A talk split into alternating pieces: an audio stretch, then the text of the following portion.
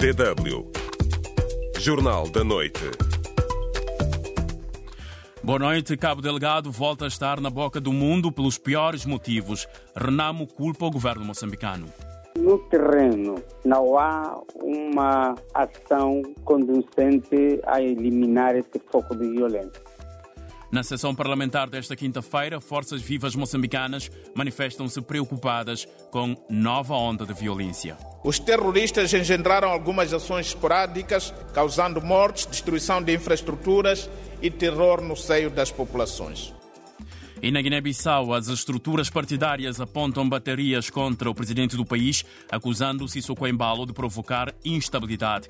Mas, no seio dos partidos, aumentam também contestações às lideranças. Sempre que um partido político se fragmenta, nós só temos a perder. Com a apresentação de Brahima Darami e a edição de Guilherme Correia da Silva, o Jornal da Noite desta quinta-feira, dia 22 de fevereiro, começa agora. Em Moçambique, a Comissão Nacional de Eleições garantiu hoje que o recenseamento para as eleições gerais de outubro vai realizar-se em toda a província de Cabo Delgado, observando medidas de segurança face aos novos ataques armados. A garantia foi dada esta manhã pelo porta-voz da CNE, Paulo Cuina, eh, Cuinica, durante uma conferência de imprensa em Maputo. Vamos ouvir o porta-voz da CNE. Temos tido apoio das forças de defesa e segurança, que nos garante onde é que tanto há segurança para se poder proceder ao recenseamento. As pessoas só podem ser recenseadas onde estiverem.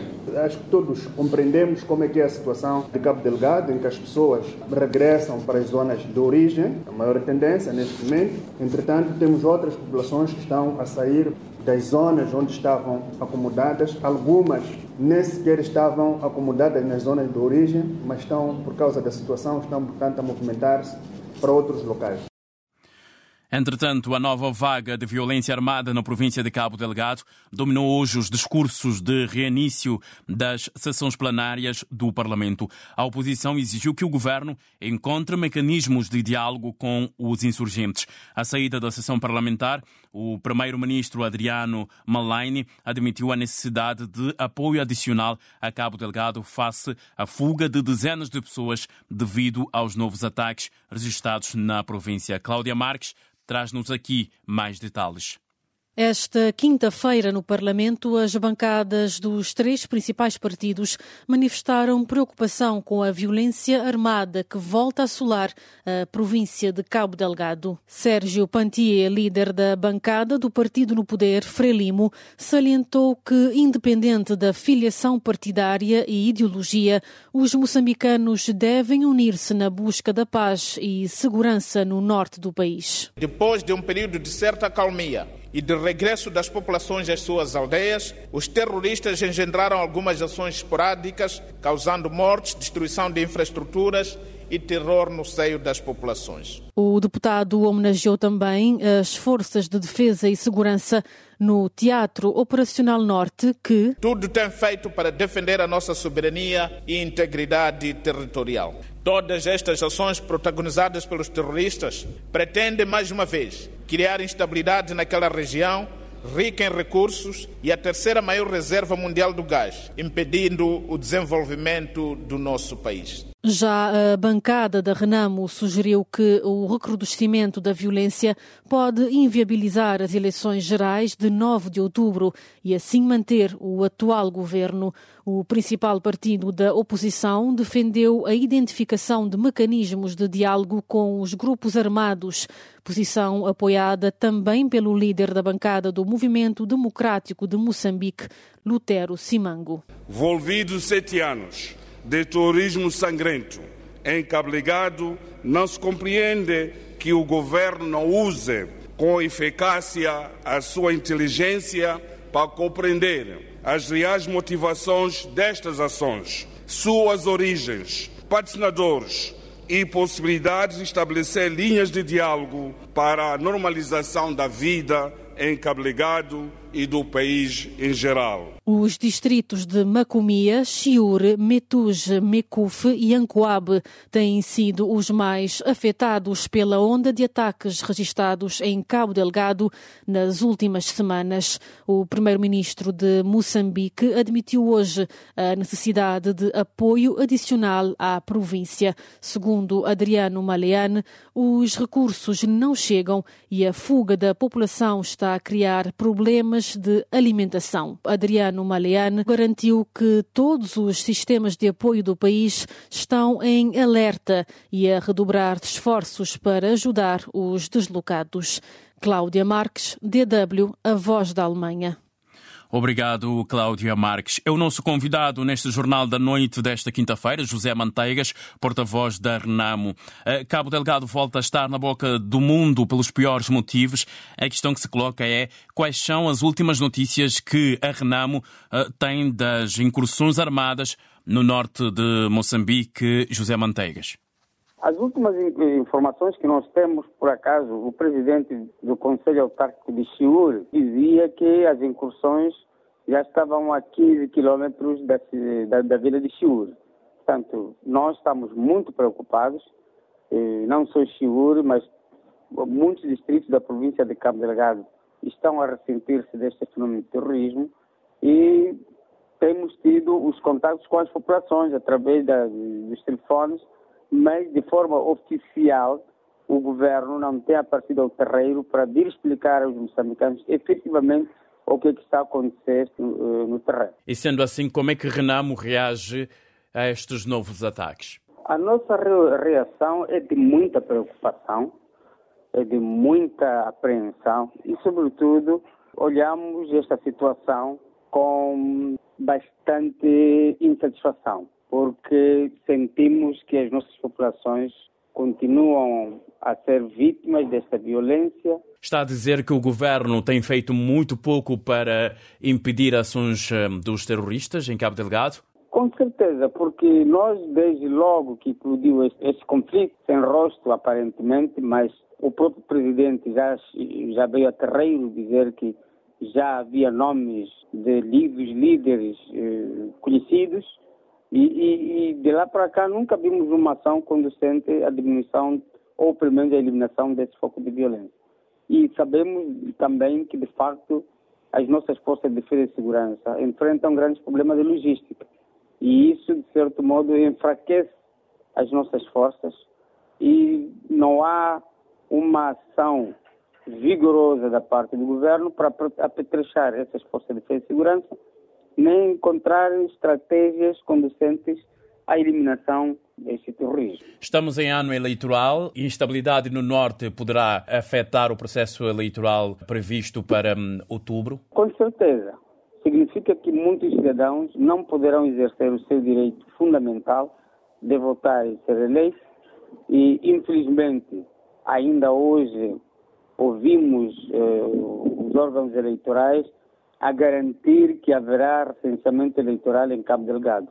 E a grande questão que se coloca é como é que pode haver um recenseamento abrangente quando as populações estão a sair das suas zonas, quando as populações estão inseguras, quando há uma total insegurança no seio das populações. Portanto, o que se antevê é que, mais uma vez, vamos assistir moçambicanos excluídos deste processo democrático que se consubstancia em eleições no país. Eh, eh, vários países, nomeadamente a França e Reino Unido, apelaram aos seus cidadãos para evitarem viagens a Cabo Delgado. Como é que Renamo vê estes apelos? Bom, claramente que isso vai retrair, de fato, outros investimentos. Costuma-se dizer que ninguém vai investir num país onde há conflito. Estamos severamente prejudicados pelas ações dos terroristas e uma das consequências imediatas é o retrair dos investimentos. Mas o Felipe News disse ontem que Total estava prestes ou está prestes a retomar operações. Isto é possível? Eu não sei em que medida isso pode constituir alguma possibilidade, mas a verdade é que no terreno a situação militar é precária e não sabemos até que ponto o chefe de Estado eh, faz essa afirmação categórica, enquanto os parceiros estão a dizer que vão vão se retirar do terreno. Portanto, há uma contradição, é um grande paradoxo ouvir pronunciamentos do chefe de Estado que contrastam absolutamente com aquilo que são as posições assumidas pela França e outros investidores. Obrigado, José Manteigas, porta-voz do maior partido da oposição moçambicana, a Renamo. Hoje, no Espaço do 20, perguntamos como avalia a resposta do governo moçambicano aos ataques terroristas em Cabo Delgado. Recebemos aqui mensagem ou comentário de Leo Taibo, que diz que nós não temos um governo, temos, assim, um grupo de idosos que quer liderar o país contra a vontade do povo. Eh, também João Domingos Júnior diz que Moçambique está entregue às mãos erradas, faz tempo, o governo não tem soluções para o problema de Cabo Delgado. Pode responder à pergunta do dia no Facebook da DW África. facebook.com barra DW Português. Estamos à espera das suas reações.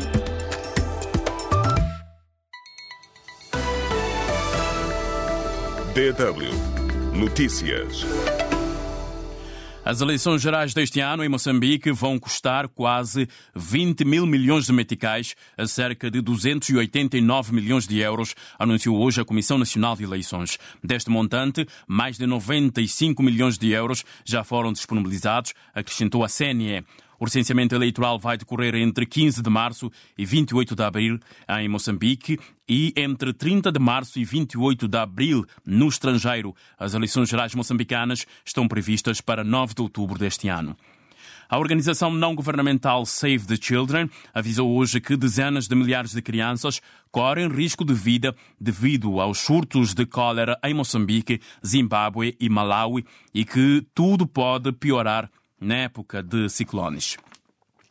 O executivo angolano não abre o jogo sobre as percentagens que quer alienar em bolsa e a calendarização das operações com 31 ativos para privatizar em 2024, incluindo a operadora de telecomunicações Unitel e o banco BFA e a seguradora um, ENSA.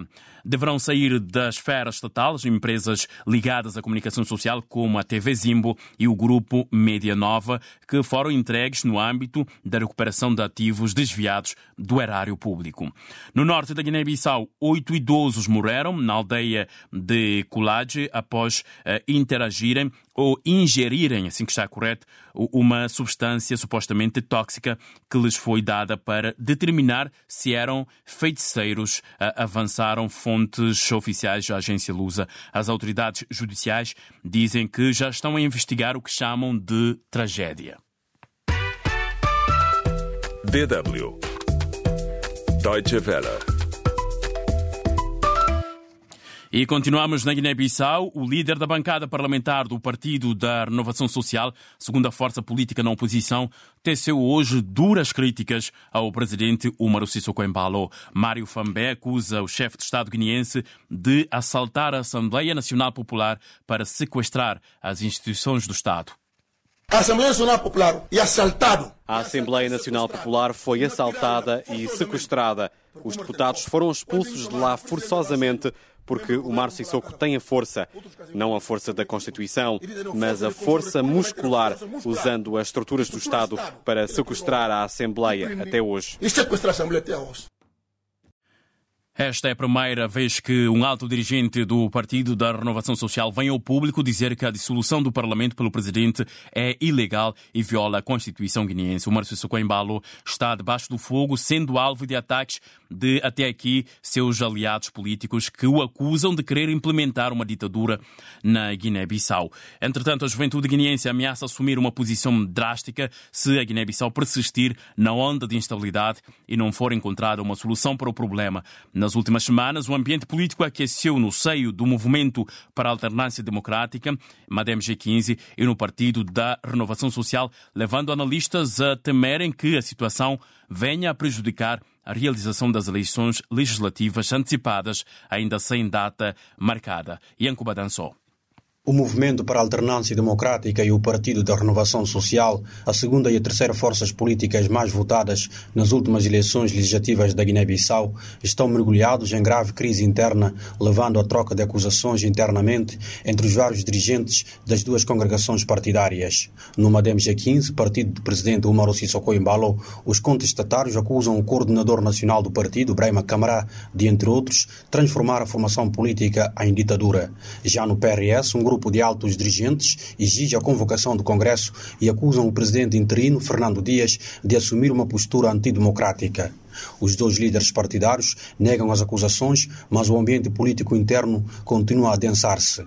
A DW África, o professor universitário William Gomes Freire considera que essas fraturas uh, dentro das principais formações políticas uh, do nosso país demarcam de forma inequívoca a dificuldade de estabelecer uh, um diálogo sério e uh, honesto dentro da arena política guineense. De acordo com o presidente da Rede Nacional das Associações Juvenis, Abulai Jaurá, a crise nos partidos políticos guineenses não é o essencial para o país. O que estamos a assistir é tudo menos o essencial uh, necessário para o povo guineense, no sentido de podermos projetar o país que todos nós almejamos. Passaram cerca de três meses desde que o Presidente da República, Umaru Sissoko Embalo, dissolveu a Assembleia Nacional Popular. Ainda não há data para as novas eleições legislativas antecipadas, mas o chefe de Estado guineense admitiu esta quarta-feira a realização do escrutínio ainda este ano e antes da época chuvosa,